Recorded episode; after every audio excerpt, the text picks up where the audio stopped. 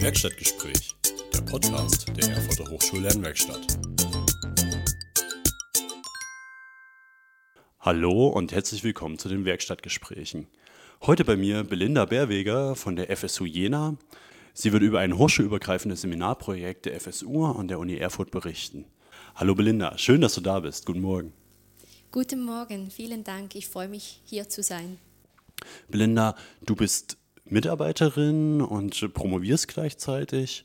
Ursprünglich kommst du aber aus Zürich, aus der Schweiz. Vielleicht sagst du zum Einstieg nochmal zwei, drei Sätze zu dir, wie du hier überhaupt nach Thüringen gekommen bist und was dein Forschungsschwerpunkt ist. Also ähm, ich habe in der Schweiz äh, fünf Jahre Psychologie studiert und bin vor einem Jahr nach Jena an die FSU gekommen und ähm, arbeite am Lehrstuhl der pädagogischen Psychologie und promoviere da.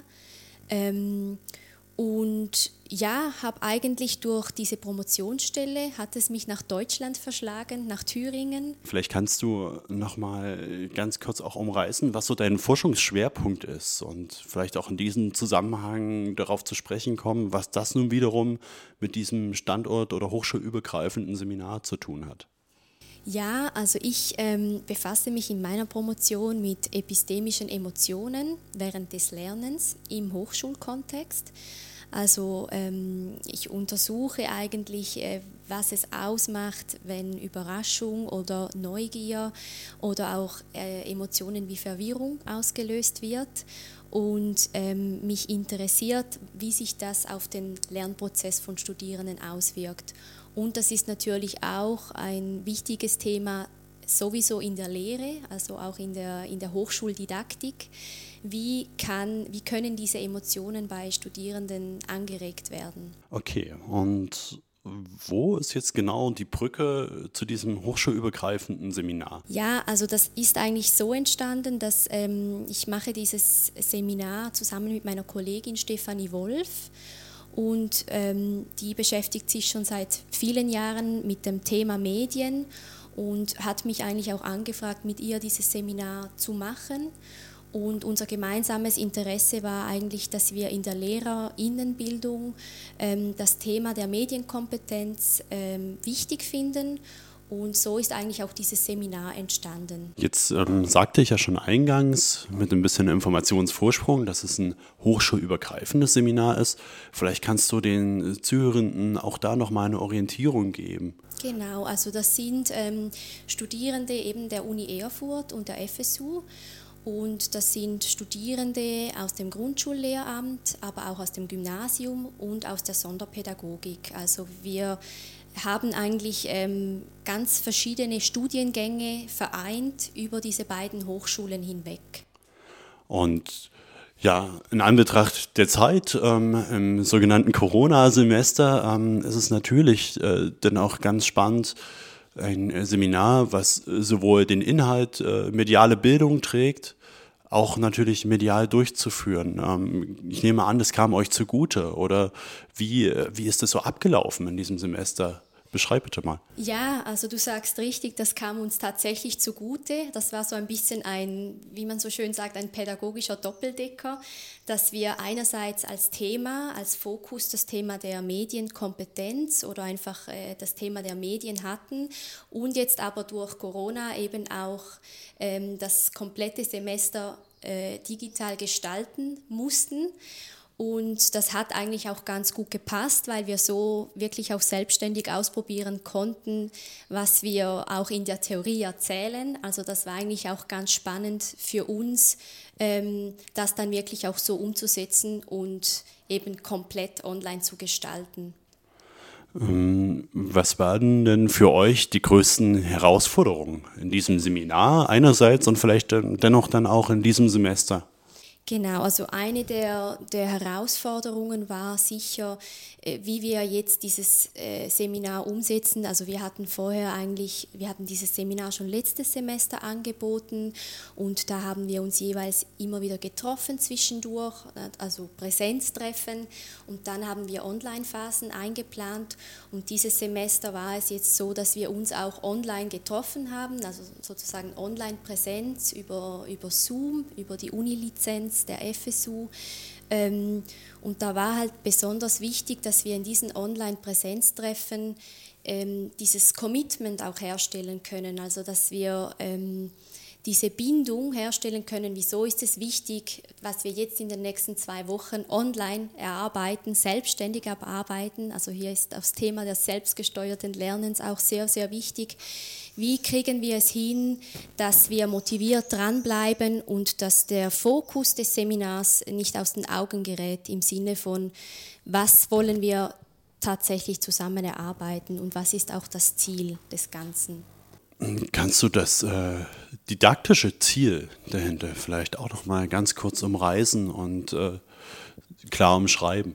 Ja, das Ziel war eigentlich, dass ähm, die Studierenden individualisierte Lernangebote gestalten mit digitalen Medien. Also mit dem Blick auf die Individualisierung, die ja sehr wichtig ist, äh, eben auch im Zusammenhang mit der Digitalisierung. Also wie kann man der Heterogenität ähm, begegnen und wie kann man durch digitale Medien, durch bestimmte digitale Tools eben auch Angebote entwickeln, die dieser Heterogenität gerecht werden.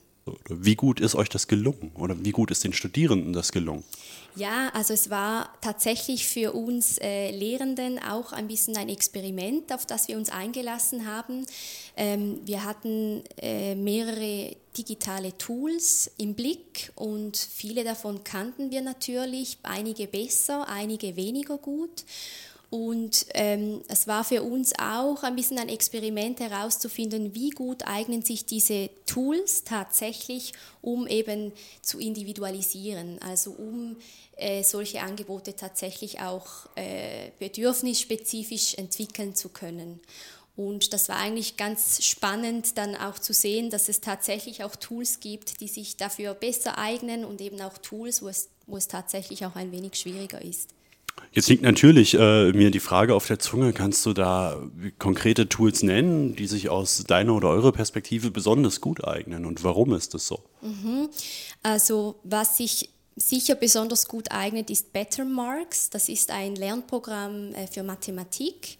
Und das ist ein adaptives Lernprogramm, also das heißt, das ähm, passt sich, äh, ermittelt eigentlich bei jedem Lernenden, ähm, wie der Lernstand ist und macht dann auch spezifische Lernangebote.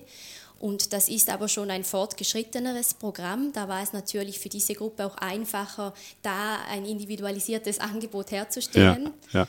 Und dann gibt es aber auch ähm, Tools wie zum Beispiel das Padlet, die digitale Pinwand. Also das ist so ein Tool, das ja viele auch kennen und einsetzen mhm. und wie man das eben auch nutzen kann, um ähm, zu individualisieren. Ja, das eröffnet dann natürlich auch gleich wieder ähm, so die didaktische Perspektive und genau diese Brücke zwischen dem Tool auf der einen Seite und der didaktischen Handlungsempfehlung oder der didaktischen Konsequenz vielmehr auf der anderen Seite. Genau. Was würdest du sagen, sollte in diesem Seminar unbedingt, so wie es jetzt im letzten Semester lief, beibehalten werden?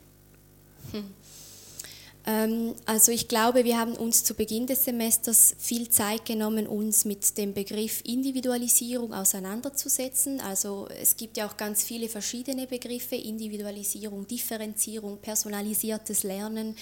Und ich glaube, es war wichtig, dass wir uns auch die Zeit nehmen, um äh, herauszufinden, was ist was. Viele Begriffe werden parallel oder synonym verwendet und dass man sich im Klaren ist, was bedeutet es tatsächlich. Ähm, und ich glaube, diese theoretische Einbettung war bestimmt gut und ich glaube, das werden wir auch beibehalten. Und was auch, ähm, was sich eigentlich als gut erwiesen hat, ist, dass wir uns wirklich über das ganze Semester regelmäßig immer wieder ausgetauscht haben. Also wir haben uns immer auch darum bemüht, in diesen Online-Präsenztreffen in den Austausch zu kommen und das Ganze auch sehr informell zu gestalten. Also wirklich äh, uns zu fragen, was haben wir gelernt, äh, was, was habt ihr gemacht und was machen wir damit in Zukunft. Also ich glaube, dieser Austausch ist vor allem in solchen Online-Settings umso wichtiger, um eben wirklich auch immer wieder ähm, klar zu machen, also für die Lehrenden als auch für die Lernenden, was ist dann wirklich das Ziel und was wollen wir und weshalb ist das gut und weshalb machen wir das. Wie habt ihr das konkret gelöst, diese Austauschsituation? Ähm, über also, Foren oder? Wir haben das also per Videokonferenz gemacht vor allem. Also diese Online-Präsenztreffen, die waren eigentlich jeweils über die Videokonferenz. Und da haben wir meistens als Einstieg einfach auch spielerisch versucht ähm, abzuholen, wo, wo stehen die Studierenden gerade. Das war ja auch sonst ein sehr gewöhnungsbedürftiges äh, Semester. Also es war auch wichtig, um ähm, einfach auch mal zu fragen, wie geht es euch? Und das wirklich auch aufzunehmen. Und dann ging es eigentlich darum, dass wir, dass wir zusammen geguckt haben, was haben sie gemacht, also was, was wurde erarbeitet in diesen Selbstlerneinheiten. Und das haben wir jeweils gesammelt und dann wieder den Ausblick für die nächste Selbstlerneinheit gemacht. Gut. Hm, wenn du jetzt die andere Seite beleuchtest, ähm, was würdest du denken, wenn du das Seminar dir nochmal anschaust? Wo müsste man vielleicht arbeiten? Wo gibt es Verbesserungspotenzial? Kannst du da was ausmachen? Mhm. Ja, also ähm, was wir oft als schwierig empfunden haben, ist, dass, ähm, dass die Studierenden oftmals so ein bisschen in diese Rolle de, des passiven äh, Wissensempfängers äh, geraten sind, gerade in diesen Präsenztreffen.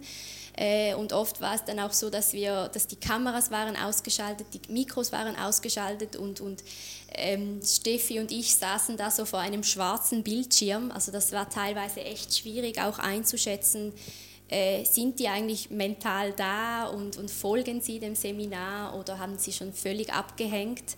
Und ähm, da haben wir uns gedacht, dass es wahrscheinlich auch wichtig ist, äh, kleinere Gruppen zu gestalten. Also so in dieser großen Gruppe kommt das dann oft, kommt sehr wenig.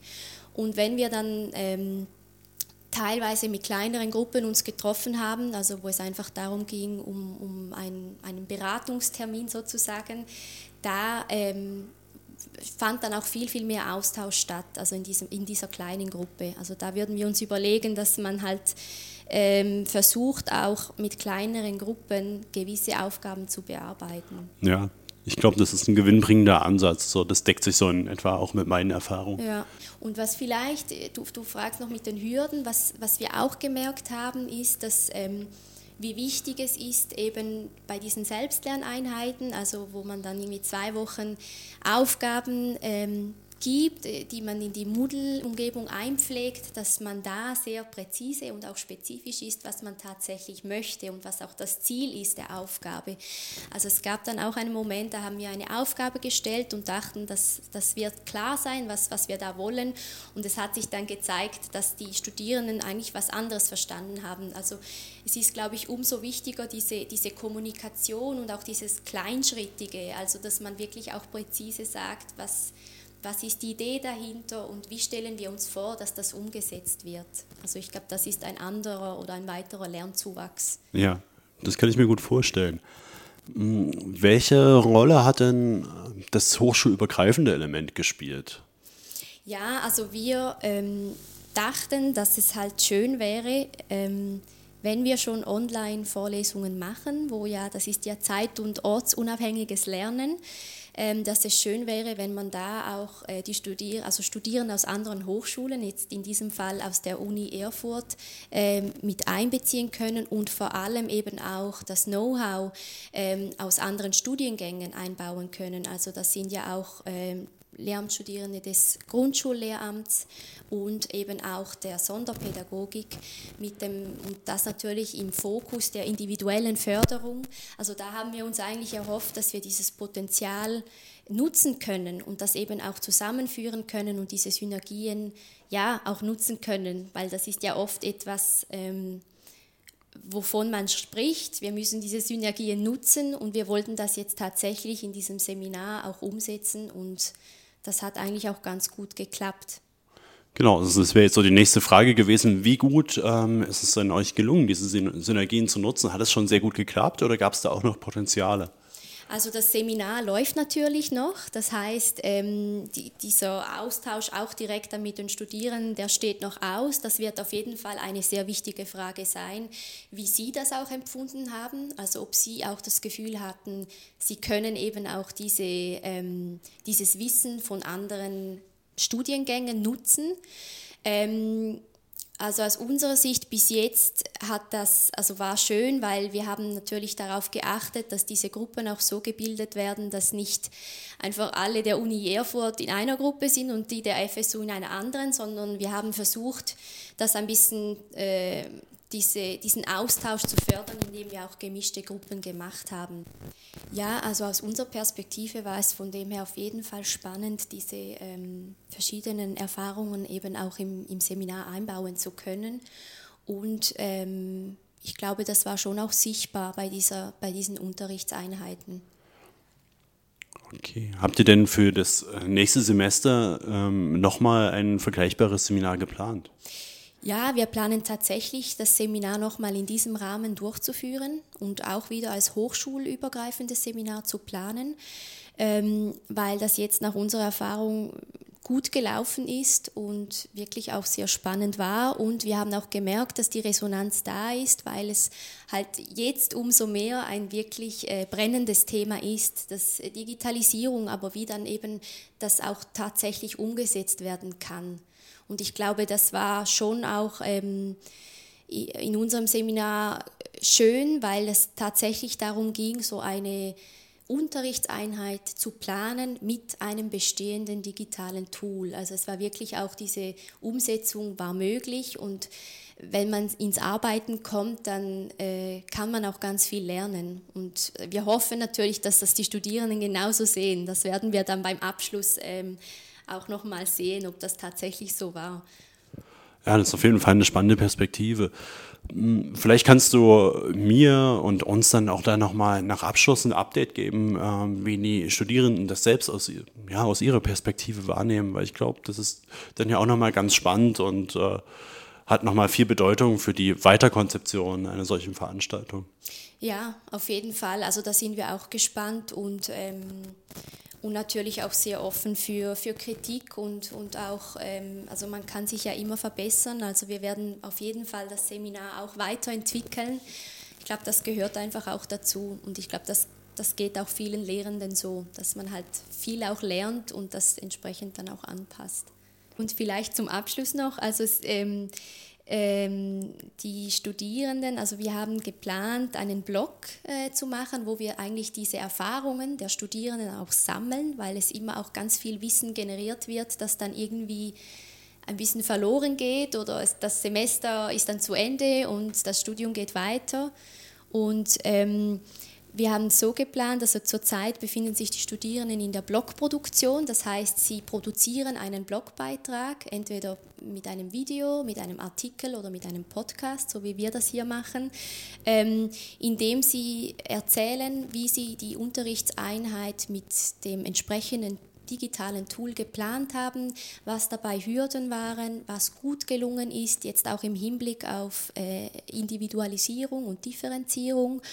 Und das ähm, versuchen wir in diesem Blog zu sammeln. Und der Blog heißt Teach for Dink, also Dink, äh, D-I-N-C, das ist Digitalisierung oder digital.